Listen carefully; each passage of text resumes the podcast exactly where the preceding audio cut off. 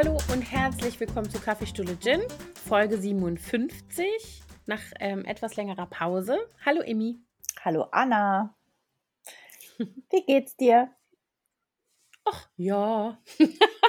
ich, ja. heute, ich war heute zum ersten Mal seit Monaten beim Friseur. Oh, Bei meiner.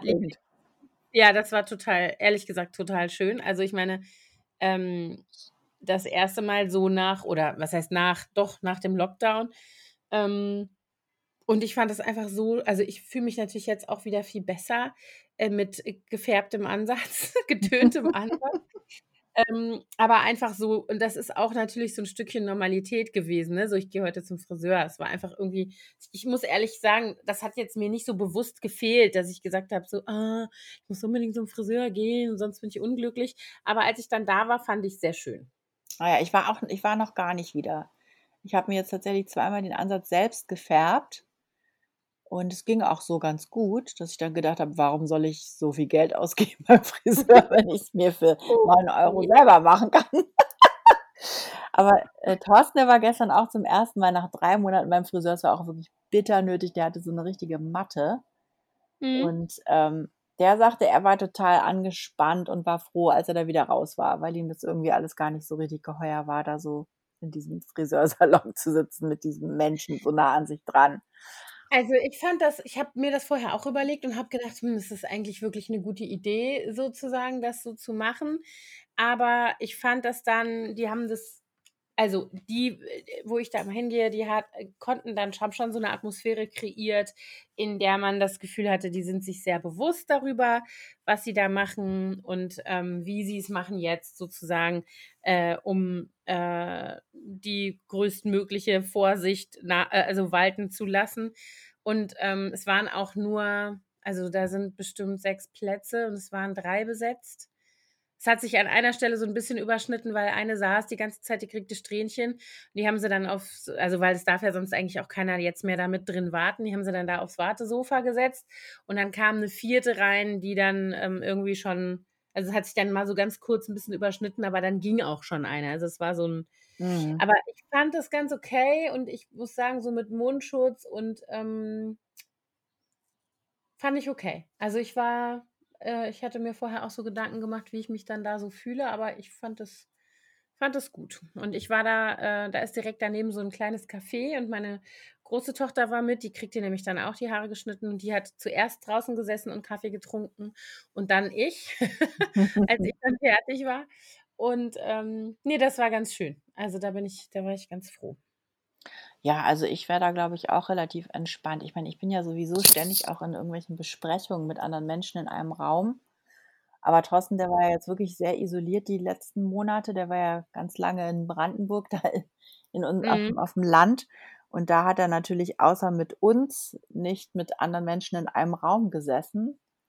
Und ich, wahrscheinlich ist deswegen die Gewöhnung bei ihm einfach noch nicht, die, Wieder, die Wiedereingewöhnung noch nicht Ja, also ich kann aber ehrlich, ich kann das ehrlich gesagt unheimlich gut nachvollziehen, auch ohne dass ich so krass äh, isoliert gewesen wäre wie jetzt dein Mann. Aber mh, ich muss schon sagen, dass ich sehr, wie soll ich mal sagen, empfindlich geworden bin, was äh, so diese Nähe zu anderen Menschen angeht. Nicht, dass mir das jetzt unangenehm ist, das wäre zu viel gesagt. Aber ich finde, im Moment ist es äh, so eine Phase, in der man sich nicht so sicher ist, wie sozusagen dein jeweiliges Gegenüber jetzt eigentlich mit der Situation umgeht. Ja, hast du, sitzt Mhm. du jemandem gegenüber, der davon überzeugt ist, dass das Virus tatsächlich da ist und gefährlich ist und dass er deshalb eine Maske trägt und sich an alle Abstands- und Hygieneregeln hält, weil er das versteht?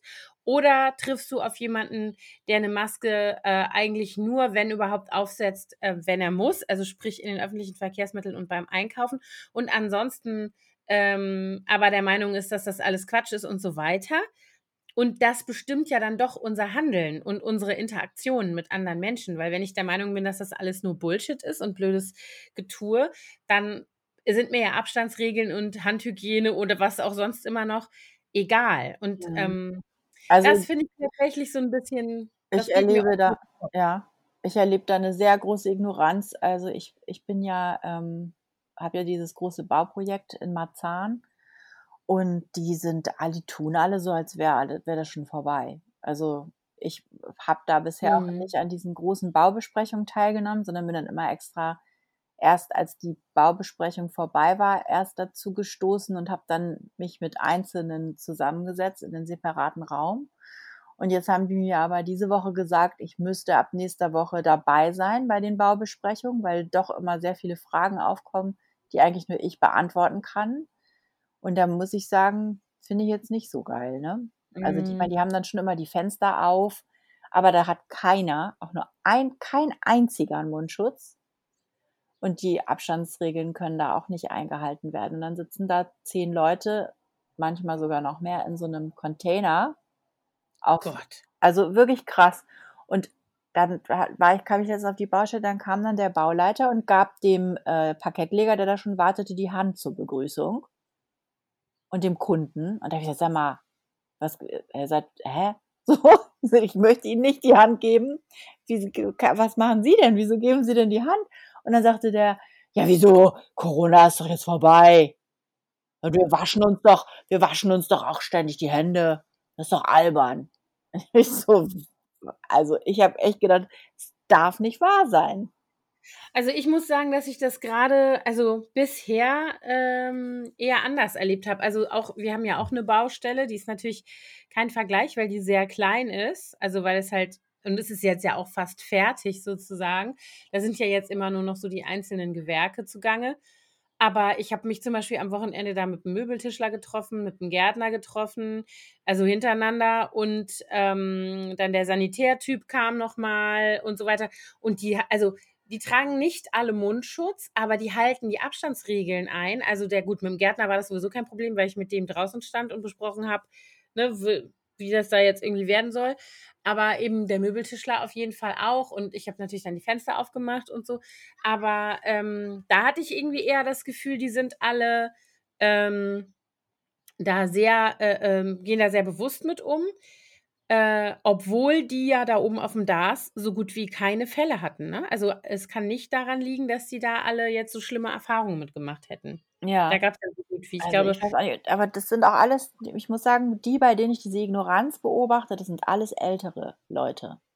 Also, dieser Mhm. Typ, der ist auch so Mitte 60 oder so, äh, jetzt mit der gesagt hat: „Corona ist doch vorbei.“ Und auch die Jungs da auf der Baustelle, das sind halt immer die die ganzen Vorarbeiter, Chefs von den Gewerken und so, die sind alle schon bisschen älter, also, alle so über 60, würde ich sagen, viele von denen. Mhm. Und die tun wirklich so, als wäre das äh, wären wir durch mit dem Thema jetzt.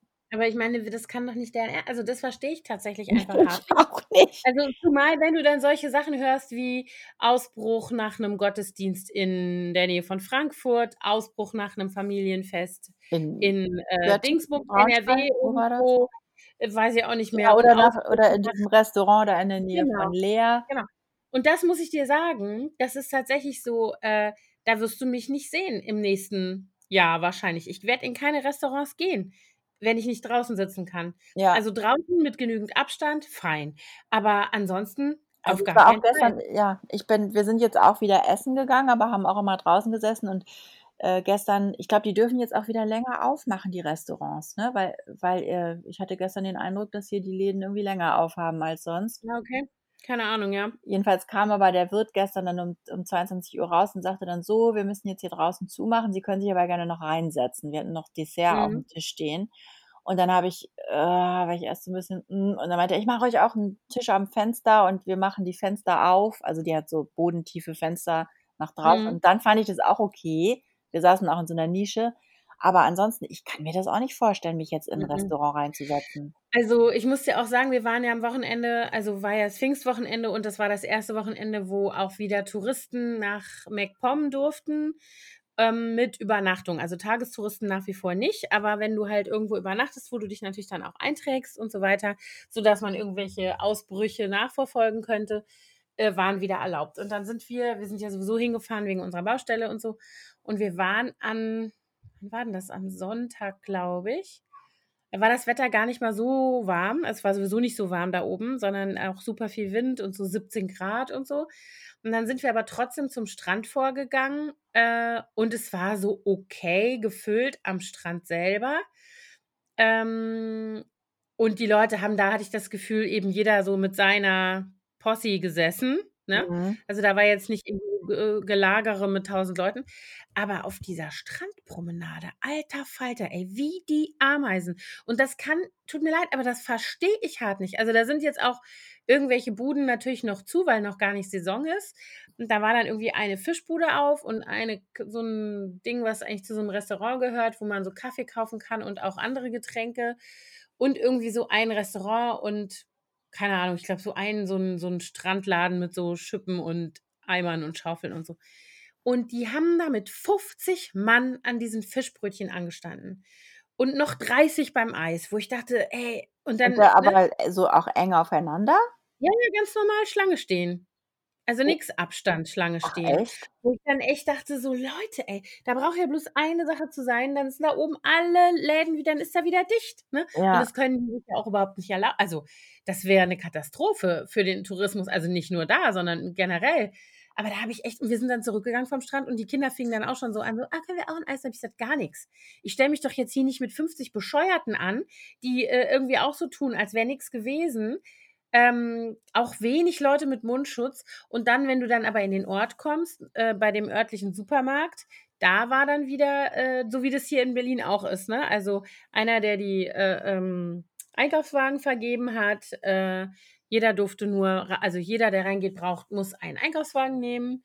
Ähm, die Dinger wurden desinfiziert, bevor sie wieder abgegeben wurden an den nächsten Kunden und so. Aber Also, das da auch die hier ja auch nicht mehr alle, ne? Das war ja vor 'n paar Wochen auch wirklich überall so. Mhm. Aber jetzt habe ich beobachtet, dass das in vielen Supermärkten, wo's zwischenzeitlich gemacht wurde, wird es jetzt auch nicht mehr gemacht. Also, ich war heute im im Rewe in den Ackerhallen, da wurde es auch nicht gemacht. Mhm. Aber ich war die Woche gest ne, Quatsch, am Mittwoch war ich kurz ähm, bin ich war ich beim Bäcker beim Edeka oben in Pankow in der Florastraße und da da ist, äh, aber Zucht und Ordnung, was das Ja, angeht, das ne? ist ganz unterschiedlich. Also, Mhm. einige sind da sehr streng, einige handhaben das schon wieder etwas entspannter. Ich war auch super überrascht. Letztens, äh, habe ich ziemlich lange gearbeitet und bin dann so um 11 oder so in der Danziger Straße entlang gelaufen, wo viele Spätis noch auf hatten. Die hatten draußen Bierbänke stehen, wo wirklich eng an eng, also, wirklich Schulter an Schulter, die Jugendlichen auf diesen Bierbänken saßen, wo ja irgendwie so 8 Personen an so einen Tisch passen. Eng an Mhm. eng saßen es war rappelvoll. Mhm. Und das die da kannst mir nicht sagen, dass die alle zu einer Familie gehören oder alle in einer Wohnung wohnen. Also, da habe ich auch gedacht, dass die Polizei da nicht, äh, eingreift und da irgendwie die die die Späti-Besitzer, dass die überhaupt diese Bierbänke da draußen stehen haben dürfen. Mhm, verstehe ich auch nicht. Also, ich habe du musst dir aber nur angucken vom Wochenende diese Bilder von den voll ich sage es jetzt mal so, wie ich es finde, von Rave den da. voll beknackten Entschuldigung, aber den haben sie doch ins Gehirn gekackt. Wie kann man das machen? Also, nicht nur das finde ich ja schon bescheuert genug, ja, dass du dich mit 1.000 Mann auf Schlauchboote verteilst aufm Landwehrkanal, wie die Geisteskranken da knüppeln musst, ja? Aber dann halten auch noch Schilder hoch, wo drauf steht: „I can't breathe“ und fahren auch noch am äh, äh, am Krankenhaus vorbei, wo die Corona-Patienten beatmet werden. Ganz im Ernst, also, da tut mir Das leid, da ist also auch unfassbar, unfassbar. Also, das ist äh, ich weiß gar nicht, wo ich anfangen soll. Das ist Fremdschämen und auch wirklich so, dass ich da hingucke und denke: „Was für Menschen sind das, um Himmels Willen?“ Also, nicht nur, ich nehme keine Rücksicht auf andere, ich, ähm, äh, halte mich an keine Gebote, die im Moment irgendwie vielleicht wichtig sind für alle, sondern ich mache nur, was ich will, wonach mir irgendwie grad, äh, ist, ja, also, so dieses, äh, Ja, das sind äh, aber das sind die ganzen sehr jungen Hedonisten, die also, das ist einfach die Party hm, Gemeinschaft, die völlig ausgehungert ist, weil die Clubs seit Monaten zu haben. Also, ich hatte das irgendwie, äh, meiner Großen erzählt, die ja ist ja grade nicht hier, die ist ja in Hamburg. Und die sagte dann so: „Ja, voll cool.“ Dann habe ich gesagt: „Voll cool? Spinnst du eigentlich? Das ist Mhm. überhaupt gar nicht voll cool.“ Aber klar, die denken dann irgendwie so: „Oh, super, 'ne Party.“ Ich weiß gar nicht, Mhm. ob die da überhaupt drüber nachgedacht haben. Die haben dann einfach nur gedacht: „Wieso? Wir sind ja dann draußen. Da kann ja nix passieren an der frischen Luft. Lass mal 'n Rave machen. Ja, aber also selbst das also sa sagen wir mal so, selbst wenn ich bis dahin das noch nachvollziehen könnte und sagen würde: „Okay, Sie haben darüber nachgedacht, Sie sind draußen, da ist die Ansteckungsgefahr offensichtlich wesentlich geringer“, fein. Mal abgesehen davon, dass Gegröle und Geschwitze und Getanze und dieser ganze Scheiß ja doch dazu führt, dass du mehr hier Ja. Aerosole ausstößt, so, okay. Aber sagen wir mal, bis dahin würde ich es noch nachvollziehen können, ja?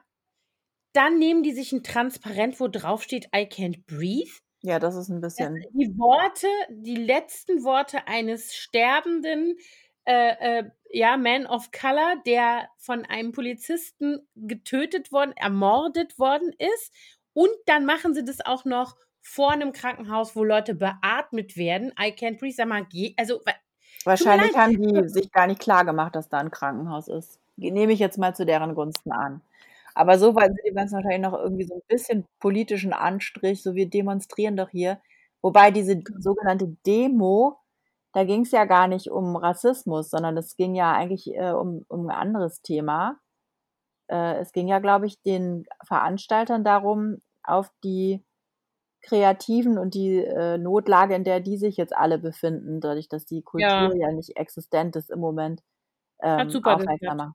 Ja, ja, die haben ja dann aber auch selber die Veranstaltung irgendwie abgebrochen, aber ich glaube, die Polizei hat dann irgendwie noch Stunden gebraucht, um das aufzulösen, ne?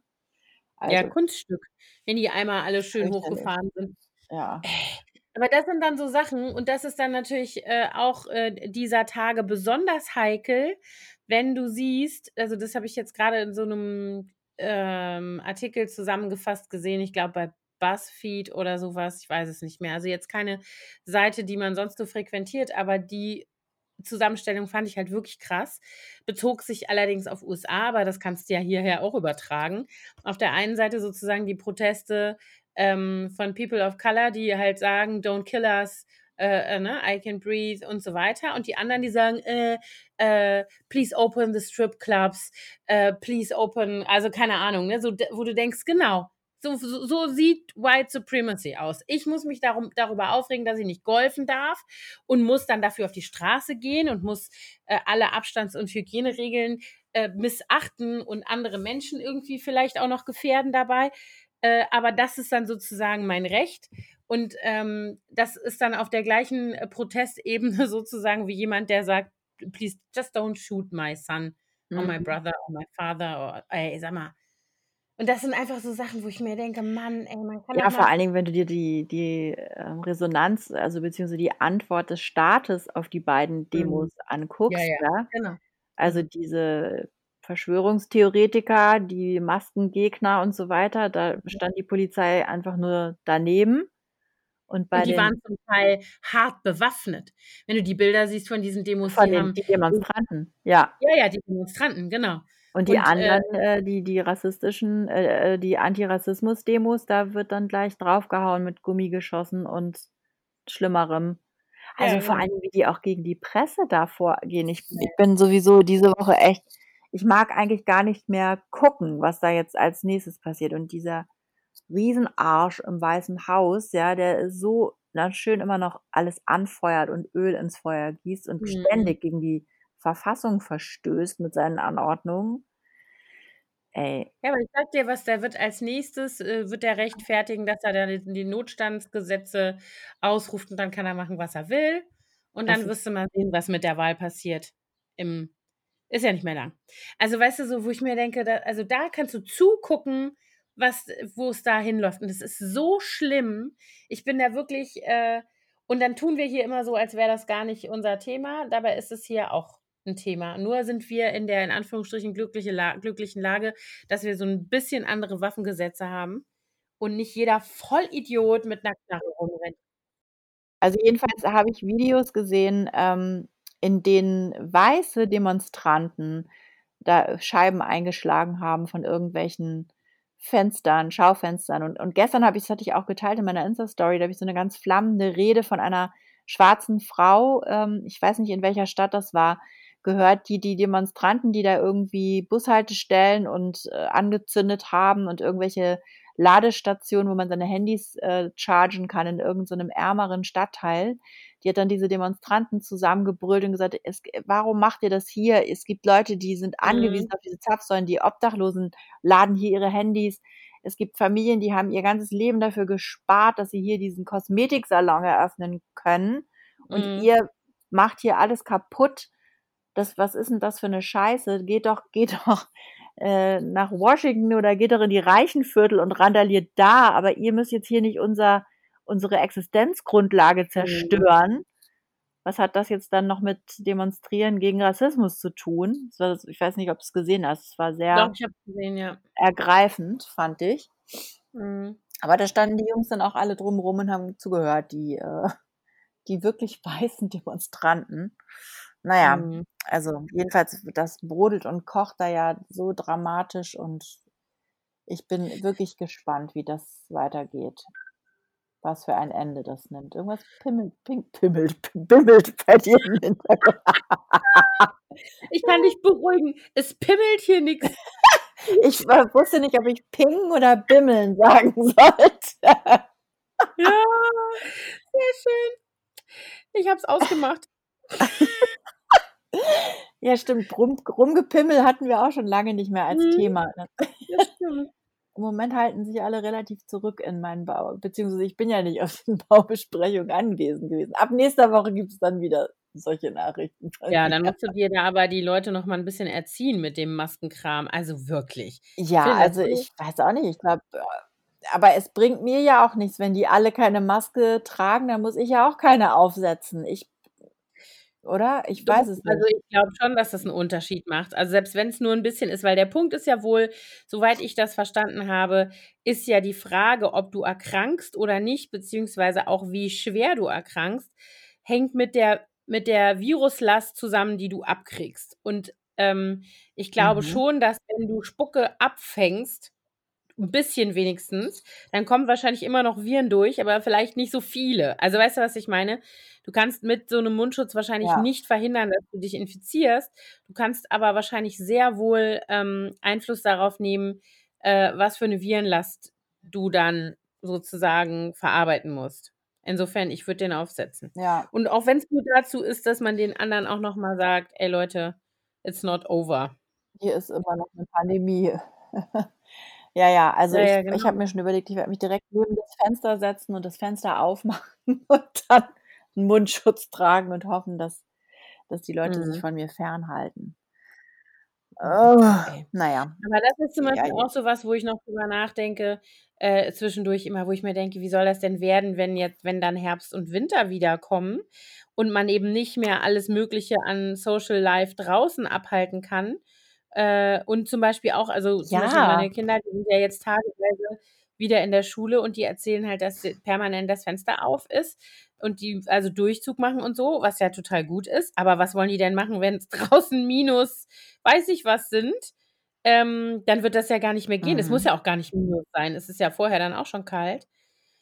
Zu kalt und dann frage ich mich immer, wie geht das dann? Oder wenn es draußen in Strömen regnet und äh, stürmt, dann kannst du auch nicht die Fenster immer mhm. auflassen. Ich fände es eigentlich gut, wenn die sagen würden: „Wir machen uns jetzt alle gar keinen Stress. Wir lassen es jetzt einfach Mhm. mal so ein bisschen weiterlaufen und dann machen die Kinder alle ein Schuljahr länger.“ Das fände ich eigentlich Ich fände das auch nicht schlecht, aber ich habe schon von Leuten gehört, also gerade ältere Schüler, die und Berufsschüler und so, die gesagt haben: „Dann mache ich nicht mehr. Das mache ich nicht. Dann höre ich auf mit Schule und so.“ Nein, man müsste das dann natürlich also, ich würde jetzt die Oberstufenschüler da rausnehmen. Ja, oder die, die jetzt irgendwie mhm. kurz vor einem Abschluss stehen. Aber die, Mhm. äh, die kleineren, also ich fände, ich wäre ja sowieso für 13 Jahre Schule. Ich finde ja 12 Jahre viel zu mhm. kurz. Ich sehe das ja Ich jetzt auch. gerade bei meiner Großen, dass die, die hätte gut noch ein Jahr zur Schule gehen können. Die ist ja äh, mit 17 äh, fertig gewesen. Das ist ja eigentlich wirklich blutjung. Und ähm, Ja. deswegen, ich fände das gar nicht schlimm, wenn, wenn Mia einfach noch ein Jahr hinten dran hängen würde. Mhm. Drehen die alle 'ne Ja, aber ich ich sehe das gerade äh, wieder sehr und das ent es enttäuscht mich auch so ein bisschen.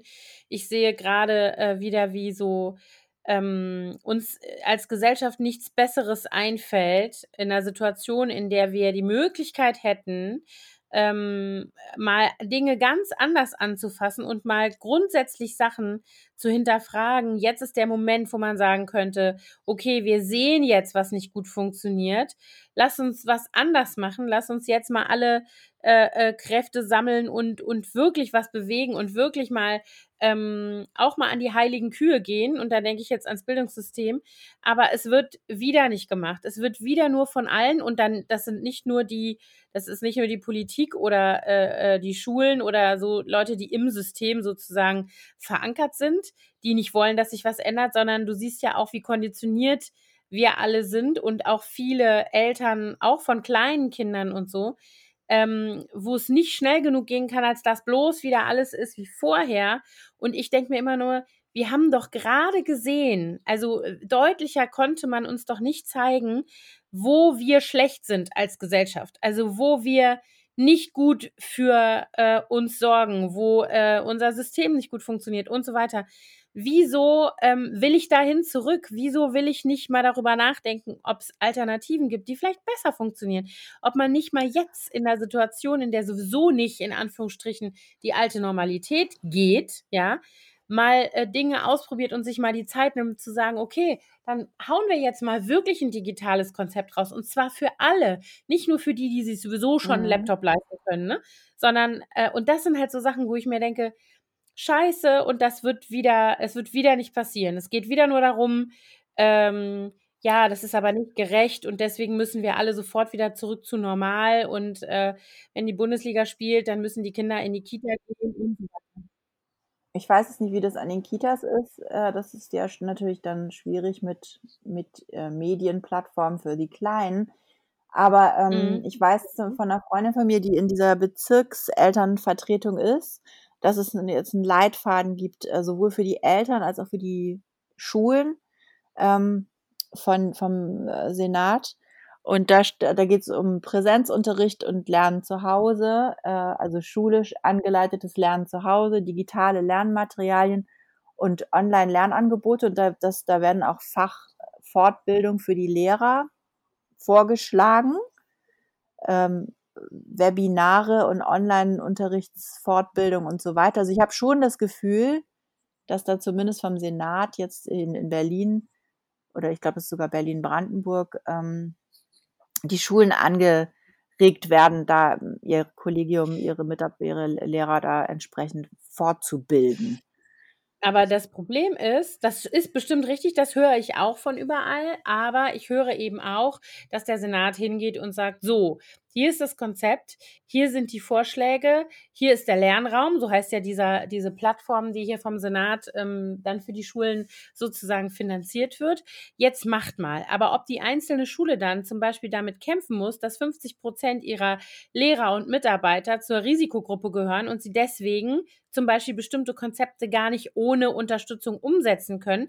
Das juckt dann halt den Senat wieder gar nicht. Ne? Und da sind wir wieder mitten in äh, zurück in äh, Hallo Berlin. Und ich habe gerade von einer Freundin gehört, die ist nämlich auch äh, Gesamtelternvertreterin an einer ähm, großen Grundschule in Pankow, dass sie zum Beispiel sagt, dass sie also so eine ähm, finanzielle Unterstützung beantragen für die Kinder, die eben tatsächlich keine digitalen Geräte haben, mit denen sie an solchen Programmen überhaupt teilnehmen könnten. Ja. Und dann haben die ähm, dann hat der Senat wohl gesagt, ja, äh, kriegt ihr, aber kriegen nur die Kinder, die berechtigt sind, äh, also die einen Berlin-Pass haben, Mhm. die also berechtigt sind, äh, sozusagen wie auch, ne, so wie bei der Lernmittelfreiheit und so weiter.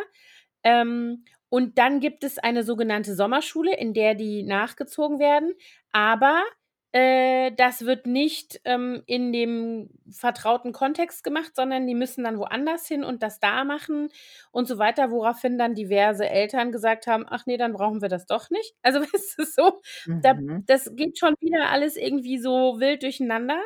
Und dann wird da über Sachen diskutiert, ähm, wie man Geld, also wenn ich das bei der höre, da stehen dir die Haare zu Berge.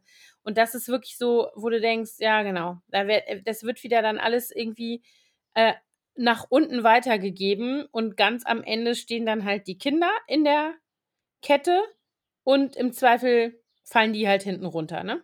Ja.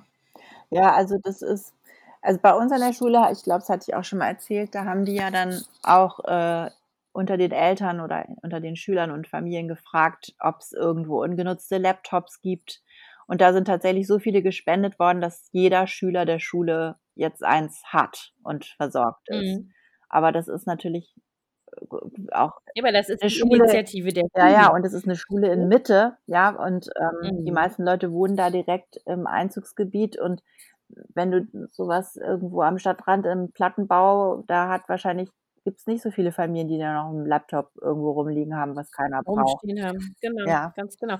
Und das ist eben das, was halt auch also, das sehe ich halt auch als großes Problem an, dass du eben jetzt dafür sorgen musst, dass bei bei welchem Konzept auch immer, was für 'ne Art von Hybridunterricht, äh, die Kinder im nächsten Schuljahr haben werden. Denn wie gesagt, Corona is not gonna go away, ne? Also, das Mhm. wird uns einfach auch noch weiter begleiten und wir werden auch noch Ausbrüche erleben und den ganzen Scheiß und gucken, was dann passiert, auch in Schulen und so weiter, davon bin ich überzeugt. Ähm, und das Wichtige ist halt, dass du 'n Konzept hast, was halt, ne, leave no one behind, äh, was halt wirklich die alle mitdenkt, genau die, von denen du grade sprichst, die eben nicht, äh, äh, in Mitte sind, wo jeder 3. äh, jedes 3. Elternteil irgendwie in 'nem Start-up arbeitet. Weißt du, was ich meine? ja, genau. Oder in in irgend 'ner Beraterbude, wo sowieso irgendwie die Technik alle alle halbe Jahr erneuert wird und dann eben genug frei wird, äh, um eben zum Beispiel innerhalb von so 'ner Community wie einer Schule alle zu versorgen, ne? Mhm. Aber das ist halt und ich glaube, das ist auch 'n Problem, weil wenn du nämlich anfängst mit Bildungsgerechtigkeit, dann bist du ganz schnell an 'nem Punkt, wo du sagst: „Ja, genau, und deswegen können wir das nicht machen mit dem digital.“ Weißt du, was ich meine? Ja, Das, ja. äh, ist nämlich dann das Nächste, was dann kommt. Ähm, und das ist dann wieder 'ne politische, äh, Entscheidung. Dann zu sagen: „Ja, aber das können wir nicht machen und man kann nicht von den“ 1. kommt dann, man kann nicht von den alten Lehrern erwarten, dass sie sich umstellen. Ja, Äh, Spoiler, doch überleg dir auch mal bitte, äh, wenn du jetzt 'ne Familie hast mit 4 Kindern oder so und die können ja nicht Mhm. jeder ein eigenes Laptop haben, aber die brauchen ja Mhm. theoretisch dann alle eins, wenn die Mhm. Parallelunterricht haben sch zu Hause oder wie auch immer. Ja. Also, na ja. Ja, das ist schwierig. Also, ich meine, wir haben tatsächlich äh, wir sind in der Situation gewesen, ähm, dass die dass wir tatsächlich aus unserer Firma heraus, äh, 2, ne, gar nicht sogar 3 ältere, äh, Laptops hatten, wo wir einfach immer zu doof waren, die zu verkaufen. Weißt du, so nach dem Motto: „Ja, lass mal leer machen. Ach ne, ich muss noch mal 'n Backup machen“, und dann lag das rum ewig so. Ähm, und Mhm. das sind eben Firmenteile. So, und die hatten wir halt, sonst hätten wir ja auch ich hätte weiß ich nicht, hätte ich jetzt 3 Laptops oder was ne, die Große hatte eins, aber die Kleinen hatten natürlich keins, ja? Ja. Ähm, schwierig. Und bei uns wäre das jetzt nicht, äh, ähm nicht 'n finanzielles Thema gewesen, ne? Aber für viele ist es ja tatsächlich 'ne komplett andere Nummer. Ja, Mia hatte auch bis gestern keins. Die hat äh, die hat immer unseren alten iMac benutzt, was dann aber zur Folge hatte, wenn wir dann mal rausgefahren sind am Wochenende a aufs Land, dann musste sie immer diesen riesengroßen ist ja wie so 'n Riesenmonitor Mhm. mitschleppen. Das war dann doch 'n bisschen lästig auf Dauer und jetzt, äh, hat sie sich selber von ihrem Taschenge von ihrem Ersparten, ähm, ein Laptop gekauft, aber ich denke, wir werden ihr da was dazugeben noch, ähm, 'n gebrauchtes auf eBay. Mhm. Und Ja, aber, sehr äh cool, ja. Eigeninitiative.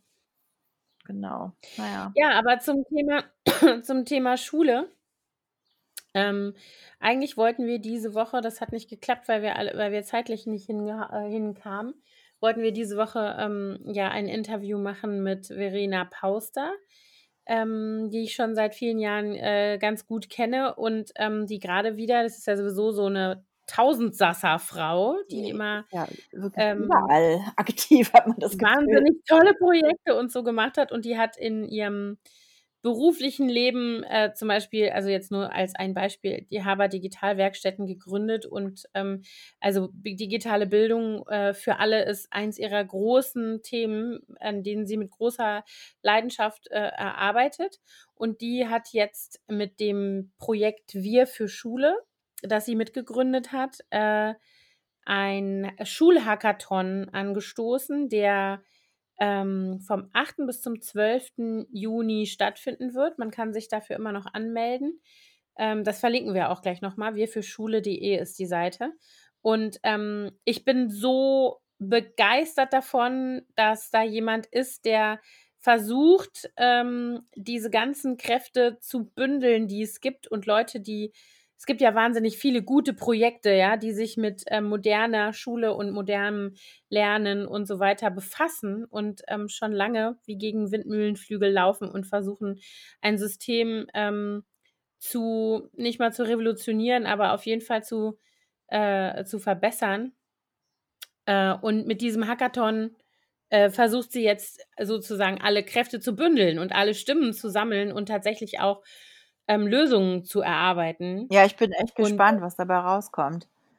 Ich bin auch sehr gespannt und ich hoffe, dass sich alle dass sich so viele wie möglich beteiligen, dass sich auch tatsächlich Schulen beteiligen. Also, sie hat's jetzt geschafft, dass, ähm, Dorothee Bär die Schirmherrschaft, ähm, übernommen hat dafür und auch die Kultusministerkonferenz ist jetzt Teil dieses, ähm, Hackathons sozusagen, was natürlich super ist, weil das, ähm, natürlich dadurch auch noch mal so 'n ganz anderen offiziellen Charakter kriegt Ja. und nicht wie so 'ne Guerilla-Aktion irgendwie daherkommt. Ähm, und ich hoffe, hoffe, hoffe, dass wirklich ganz viele Leute mit Erfahrung und mit und damit meine ich jetzt nicht nur, äh, technische Probleme äh, helfen zu lösen, sondern, ähm, auch wirklich die die ganz also, die organisatorischen Sachen und die finanziellen Seite die finanzielle Seite und so weiter. Also, da äh, hoffe ich wirklich, dass sich ganz, ganz viele beteiligen und dass da was Gutes bei rauskommt, was, ähm, alle mitnimmt, Ja, ne? es gab ja auch schon diesen Hackathon zum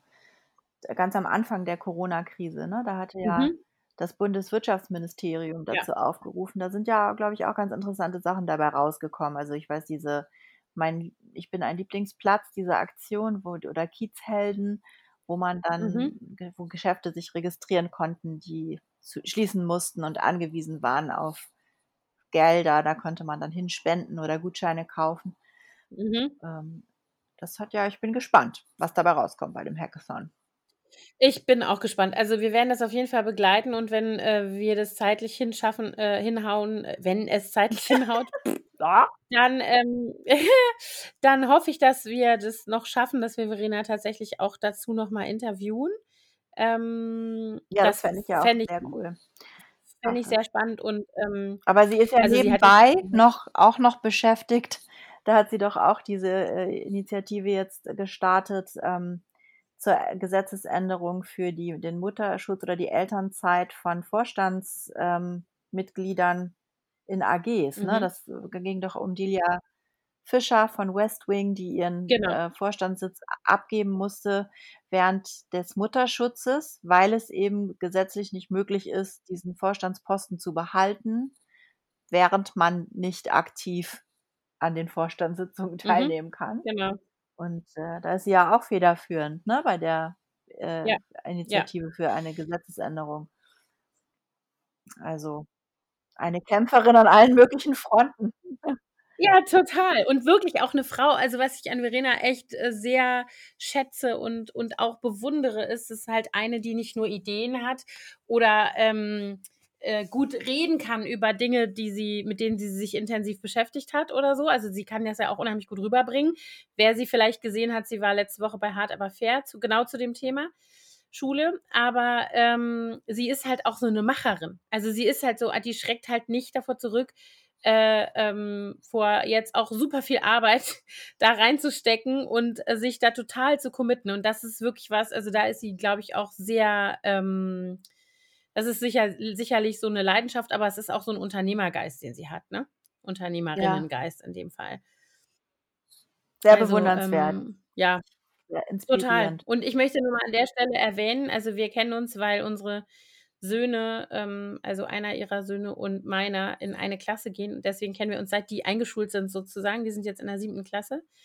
Ähm, und ich habe wirklich schon so viel von den Dingen, die sie angesprochen hat oder von denen sie mit denen sie sich so beschäftigt hat, Themen, äh, wahr werden sehen und gesehen, wie sie sich da einbringt und wie sie das schafft, eben so auch Leute zu äh, zu begeistern und sich da total, ähm, zu engagieren, dass ich sehr viel Hoffnung habe, dass es mit diesem Hackathon auch, ähm, so sein wird und dass, äh, das dann hoffentlich dazu führt dass da gute Ideen bei rauskommen, die auch tatsächlich dann angefasst werden und nicht Auch nur irgendwo werden.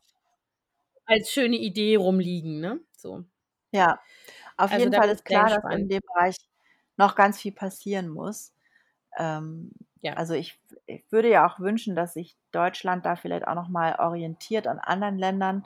Also, ich weiß zum Beispiel, Ja. wir haben ja lange im Silicon Valley gewohnt, da gibt's natürlich schon also, da ist zum Beispiel hat jedes Kind 'n Tablet schon ganz lange in in vielen Schulen. Da haben die einfach 'n Mhm. festen Satz Tablets, die die Klassensätze das ist natürlich jetzt auch schwierig, weil die Kinder die nicht mit nach Hause nehmen können, sondern die wurden dann also Mhm. von den Klassen rumgereicht. Das kannst du natürlich als auch Mhm. nicht machen. Aber die haben auf jeden Fall schon schon vor Jahren also, wir sind ja jetzt auch schon wieder 11 Jahre in Deutschland und vor 11 Jahren, damals noch Mhm. früher, haben die ja schon digital in der Schule gearbeitet. Das war ja hier dann noch völlig, äh, noch gar nicht angedacht. Aber durch die Nähe zu Google und so haben die natürlich da 'n bisschen mehr Initiative gehabt, auch in der Elternschaft, weil viele internationale Eltern natürlich zu irgendwelchen Start-ups gekommen sind nach in Mhm. Silicon Valley und das dann auch immer gefördert haben. Aber Berlin ist ja eigentlich Ja. auch grade so 'n bisschen auf dem Weg dahin. Ja, also, man würde sich wünschen, dass das jetzt mal irgendwie, äh, 'n bisschen Fahrt aufnimmt. Ähm, und es gibt ja Ja. tatsächlich auch wahnsinnig viele Leute, die sich schon ganz lange mit diesen Themen beschäftigen und für die das wahnsinnig frustrierend ist, wenn sich das immer wieder im Kreis dreht und, ähm, weil ich das eben sagte, heilige Kühe, eben keiner hingeht und sagt: „So, wir rütteln jetzt mal übrigens an Glaubenssatz 1 bis 7, äh, und dann gucken wir mal, was passiert“, so, ne? Sondern es ist ja so Mhm. das ist schon ganz geil, dass eigentlich Schule, ähm, der Ort ist, wo man eigentlich, äh, erwarten würde, dass Lernen inklusive auch sich irren und noch mal von vorne anfangen bei Themen, ähm, sozusagen auch systemimmanent sein würde, aber ist es genau nicht natürlich, ne? Sondern wir machen das so, weil wir das immer schon so gemacht haben und da wird eben bloß nicht dran, äh, irgendwie gerüttelt und dann hast du da wahnsinnige Anstrengungen, sich gegen Innovationen zu wehren und gegen das Hinterfragen von irgendwelchen Standards und so weiter. Also, das ist das ist echt Ja. beschämend, muss ich sagen. Ich, ähm, habe, äh, letztens auf Instagram, äh, folge ich schon ganz lange einer Frau, die hat 4 Töchter, die alle relativ nah vom Alter aneinander sind. Und die hat sie von Anfang an zu Hause unterrichtet. Und die für die Mhm. war das jetzt natürlich, äh, völlig also, für die hat sich nix geändert, ne? Die waren ja eh immer alle zu Hause in der Mhm. Schule. Und, äh, d die hat jetzt, äh, so 'ne Initiative gestartet, die macht jetzt Kunstunterricht, virtuellen, also, auf Insta TV zu irgendwelchen unterschiedlichen Kunststilen und hatte dann immer so kleine Art Projects, die die sie dann anleitet, die man dann machen kann, um Kubismus zu verstehen oder was auch immer für unterschiedliche Kunststile sie Mhm. dann da vorstellt. Und da habe ich noch gedacht, das ist auch so ich verstehe das hast du auch schon häufiger gesagt. Ich verstehe auch wirklich nicht, warum diese Präsenzgeschichte in Deutschland so in Stein gemeißelt ist, warum nicht auch Mhm. das Modell Homeschooling 'ne Alternative sein kann. Ähm, dann könnte man Mhm. nämlich jetzt ganz bequem auf das ganze Homeschooling-Material zurückgreifen. Das ist Ja. ja in Amerika kann das die die haben ja alles als Homeschooling-Material da liegen, schön Mhm. abgepackt für die Eltern, die zu Hause unterrichten. Ähm, ne, es hat natürlich nicht jeder die Zeit, das zu machen, ne? Das ist das Mhm. Problem, dass viele natürlich einfach selber arbeiten und keine Zeit haben, ihre Kinder zu unterrichten. Aber zumindest hätte man dieses Material schon mal aufbereitet und zur Verfügung. Ja, aber ich ja. glaube auch da haben wir ja auch schon drüber gesprochen, aber das ist tatsächlich auch so was ich muss sagen, als ich anfing, Kinder in der Schule zu haben, ja, meine Große ist in der 11, ähm, habe ich immer gedacht oder war ich auch natürlich, weil ich damit auch aufgewachsen bin, wie wir alle, davon überzeugt, dass eine sozusagen un also, eine kompromisslose Anwesenheit in der Schule, ähm, das Gedeihen der Kinder sozusagen bedingt. Also, wenn ich das nicht mache, wenn ich das aufhebe, dann ist das schlecht für die Kinder, dann haben die keine sozialen Kontakte mit Gleichaltrigen und so weiter. Ähm, seit ich Kinder in der Schule habe, ganz unabhängig von Corona und obwohl ich immer noch die Schule, an die meine Kinder gehe, sehr mag und das Konzept immer noch besser finde als an vielen, ähm, anderen Standardschulen, die ich kenne habe ich in diesem Leben als Mutter von Schulkindern schon so oft gedacht: „Hätten wir doch die Freiheit an der einen oder anderen Stelle, jetzt zu sagen: ‚Okay, Pause-Taste, wir machen jetzt mal 3 Monate Homeschooling.'“ Ich rede gar nicht davon, dass das als alternativer Lebensstil irgendwie also, für mich jetzt persönlich sein muss, das meine ich gar nicht. Aber einfach 'ne Flexibilität zu haben, ohne gleich sozusagen kriminalisiert zu werden oder auch 'ne Flexibilität zu haben, zum Beispiel um um 'nem Kind in 'ner bestimmten Entwicklungsphase 'n bisschen mehr Luft zu geben, ja? Das kann ja so es Ja. kann so viele Aspekte haben und es kann äh, und ich habe mich da schon mit ganz vielen anderen Eltern drüber unterhalten, die Ähnliches erleben mit ihren Kindern.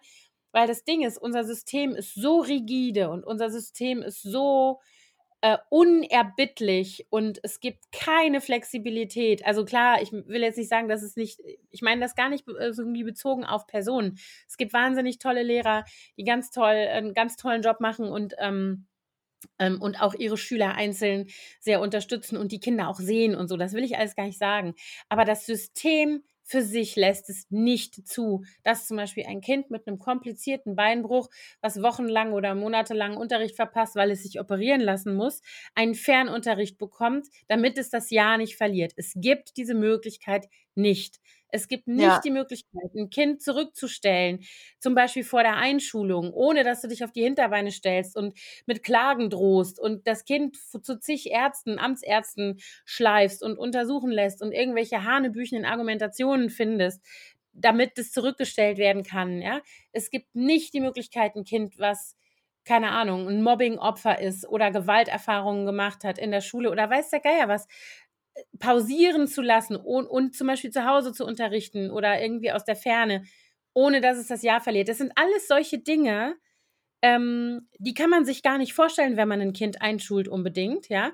Aber im Laufe der Jahre begegnen sie einem in der einen oder anderen Form immer wieder und ich kann nur sagen, an dieser Stelle ist das deutsche Bildungssystem so was von beschissen. Ich muss das jetzt auch noch mal so sagen. Ähm, und wenn dann so 'ne Situation kommt, wo es plötzlich alle betrifft, wie jetzt bei Corona, dann sieht man erst mal in der ganzen Breite und in der ganzen Wucht, wie beschissen es ist, ja? Dass also eben diese ganzen Möglichkeiten nicht bestehen und dass es da dass daran festgehalten wird zum Selbstzweck. Und das ist einfach so was, wo ich mir denke, äh, da müssten wir einfach mal wirklich nach rechts und links gucken und aufhören, uns an diesen Status quo zu klammern. Ähm, warum, ja? Also und ich meine nicht, dass Ja. man Präsenzunterricht auflösen soll, ne? Es äh, das es muss den geben und das sollte auch das Modell Schule sein mit Gleichaltrigen und so weiter, gar keine Frage. Man muss ja auch, äh, zum Thema „No Child Left Behind“ sicherstellen, dass alle Kinder regelmäßig gesehen werden und Mhm. sichergestellt wird, dass die eben auch, äh, das haben und bekommen, was sie brauchen und dass sie eben nicht irgendwo zu Hause sitzen und gar keinen Input kriegen. Das ist schon wichtig, klar. Aber, ähm, ich finde auch, es muss auf jeden Fall Alternativen geben. Weißt du, es muss ja noch nicht nicht mal was Dramatisches sein. Es zum Beispiel, äh, bei Genau. euch stand das ja auch schon im Raum, bei uns auch schon, dass man mal für 'n paar Monate, äh, ins Ausland geht, aber nicht gleich das ganze Leben der Kinder umkrempeln will. Äh, und wenn's dann die Mhm. Möglichkeit gäbe, dass die 2, 3 Monate Homeschooling machen, dann könnten die einfach mitkommen und dann könnte man den Unterricht von da weiterführen. Ähm, wir haben das ja tatsächlich sogar mal, äh, so einigermaßen hinbekommen.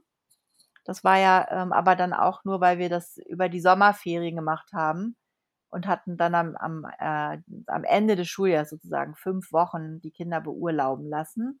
Das da hatten wir Glück, dass unsere Schulen das mitgemacht haben und den Kindern Aufgaben mitgegeben haben, die wir dann Mhm. einreichen mussten aus den USA. Ähm, das das war aber das es gibt eben keine allgemeine Regelung, sondern das musst du dann wieder Mhm. individuell, wenn du wenn du Glück hast und nette Lehrer hast, mit denen abklären, ne? Also, da ist auf Ja. jeden Fall noch viel Handlungsbedarf, aber vielleicht ist Corona auch hier ist dann auch in dem Bereich mal 'n Segen gewesen oder ganz gut, dass eben diese verkrusteten Strukturen und Prinzipien mal, äh, ja, überdacht werden und ge aufgemischt werden. Wenn's denn so kommt, ne? Also, weil das ist ja Ja. genau der Punkt. Also, das da da redet man halt auch so viel über und das ist das, was ich eben meinte, da geht's dann um Glaubenssätze. Weil, Mhm. ne weil nichts sein kann, was nicht sein darf. Also, wenn ich fange gar nicht an mit so was wie Beamtenstatus oder so was. Aber ja. Oder der Tatsache, dass, äh, so viele Kolleginnen an so vielen Schulen so überaltert sind, dass 50% der Lehrer jetzt in die Risikogruppe fallen. Äh, wie kann das sein? Also, weißt du, so wieso aber gut, also anderes Thema.